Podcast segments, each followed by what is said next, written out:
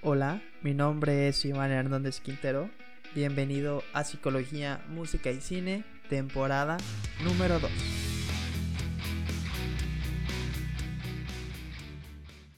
Bienvenidos a Psicología, Música y Cine. El día de hoy es 30 de marzo y es una fecha importante porque se celebra el Día Mundial del Trastorno Bipolar. Y por eso te traigo para ti una increíble película. La puedes encontrar en Netflix y se llama Loco por ella. Esta película fue lanzada el pasado 26 de febrero. Dicha película es española y es dirigida por Dani de la Orden.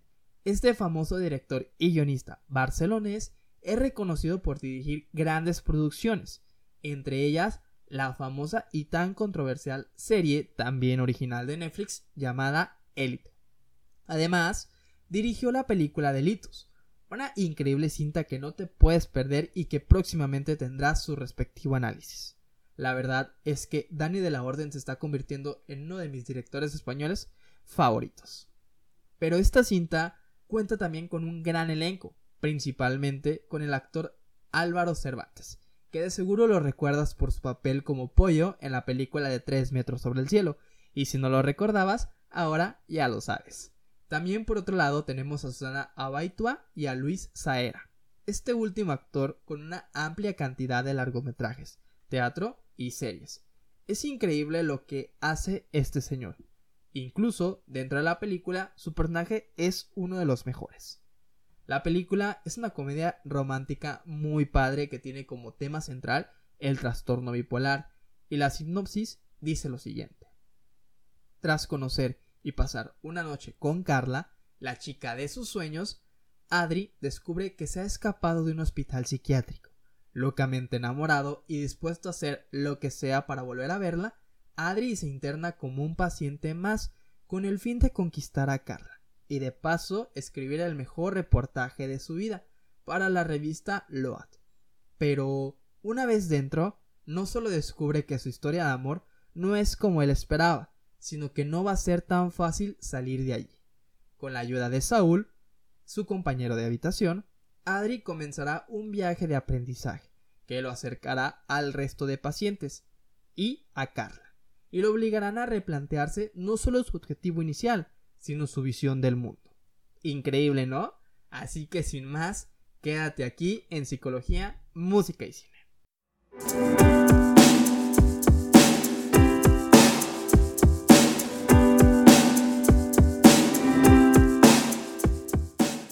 Iniciaré dándote mis opiniones generales sobre la película.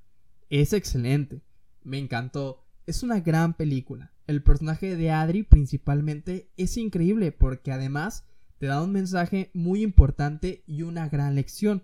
Al principio vemos que por amor ingresa a ese hospital psiquiátrico y que trae con él un estigma sobre las personas con enfermedades mentales. Tanto así que en los primeros días redacta un artículo hablando sobre ellos. Artículo que más adelante en la película y conforme van pasando los días vemos que sale a la luz pero cuando se publica, Adri ha cambiado totalmente su perspectiva hacia ellos. Esto me lleva a hablarte sobre otro punto muy importante, y es que poco a poco, conforme los va conociendo y conviviendo con ellos, se da cuenta de que son personas, personas como tú y como yo, que claro, se encuentran en recuperación, pero ¿quién de nosotros puede asegurar que estamos 100% cuerdos? Nadie. Y es muy difícil para la sociedad entender este punto. Marta, la chica que tiene síndrome de Tourette, nos lo dice dentro de la misma película. No es fácil hacer vida en la calle con la gente riéndose de ti todo el rato y juzgándote por los tics. Claro que para ellos es muy difícil tratar de ingresar dentro de una sociedad donde no se sienten pertenecidos. Y me gusta que la película intente cambiar esta visión y aportar un poquito en dejar de lado estos estigmas. Saúl, bueno, ¿Qué te puedo decir de él? Sin duda es el personaje más querido de toda la película. No tengo la menor duda de que pueda llevarse algún premio por este papel. Recordemos que Luisa Era ya tiene un Goya por interpretar un papel secundario en El Reino. Su personaje sufre de esquizofrenia paranoide y cree que la gente puede traer micrófonos y ser un espía. Con Saúl nos muestran el otro lado que la gente desconoce de las personas con enfermedades mentales.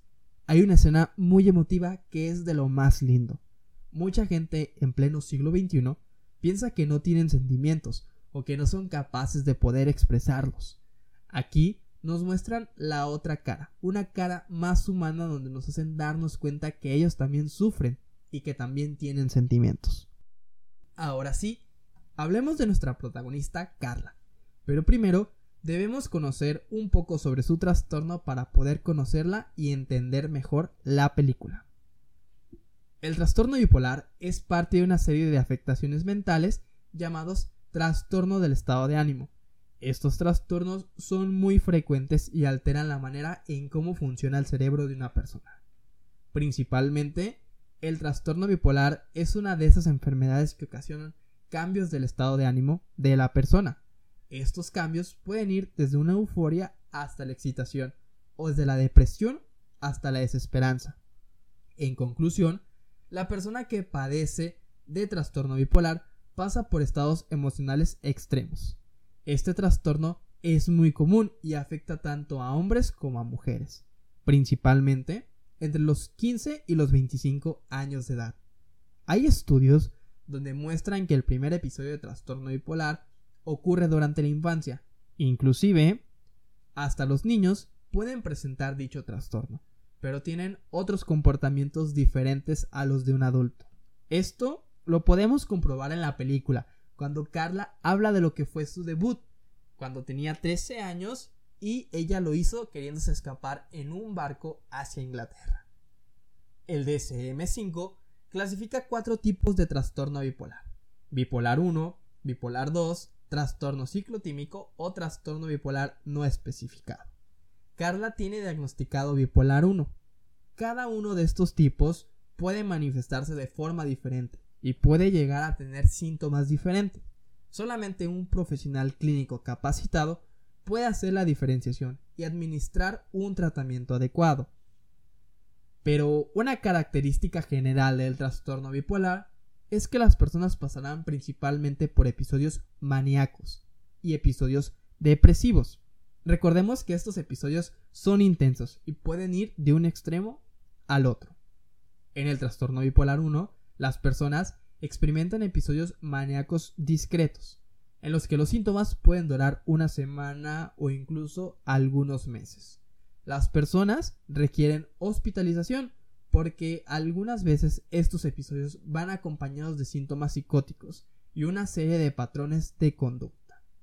Ahora, Hablemos sobre los signos o síntomas. En la primera escena vemos cómo Adri intenta conquistar a una chica cuando de repente se cruza con Carla. Comienzan a charlar, ella en ese momento se encuentra en un estado maníaco y a mi parecer tiene un poquito de alucinación. Pero esto te lo explicaré en unos momentos más. Las primeras escenas son muy importantes dentro de la película, ya que nos dan el panorama del trastorno bipolar de Carla. Pero, ¿en qué consisten los episodios maníacos que presentan Carla? Bueno, pues algunos de los síntomas son irritabilidad, experimentan una sensación de ánimo demasiado alto, al igual que mucha energía, carecen de criterio, demuestran mayor confianza en sí mismos, se distraen con facilidad, no necesitan dormir mucho, tienen pensamientos acelerados, pueden mostrar un optimismo exagerado, comportamientos agresivos e impaciencia, y además llegan a tener algunos comportamientos imprudentes o de impulso, como lo son escaparse, conducir de manera acelerada, gastar dinero o tomar decisiones muy precipitadas.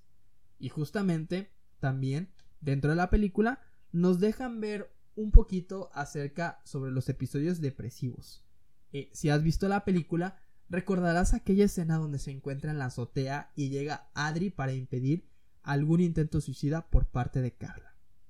Dentro de los episodios depresivos, las personas con trastorno bipolar presentan pérdida de confianza, sensación de cansancio o fatiga, pensamientos suicidas, llanto la mayor parte del tiempo, dificultad para dormir, sensación de incapacidad al tomar decisiones, eh, pueden tener pérdida del apetito o comer en exceso, preocupación o ansiedad, incapacidad para concentrarse. En algunas personas, estos episodios pueden durar, como te decía, algunas semanas, meses o incluso se puede basar por medio de estaciones, tal como en el caso de Carla. Es decir, que una persona experimenta episodios depresivos en verano y episodios maníacos en otoño. Esto es por ponerte un ejemplo.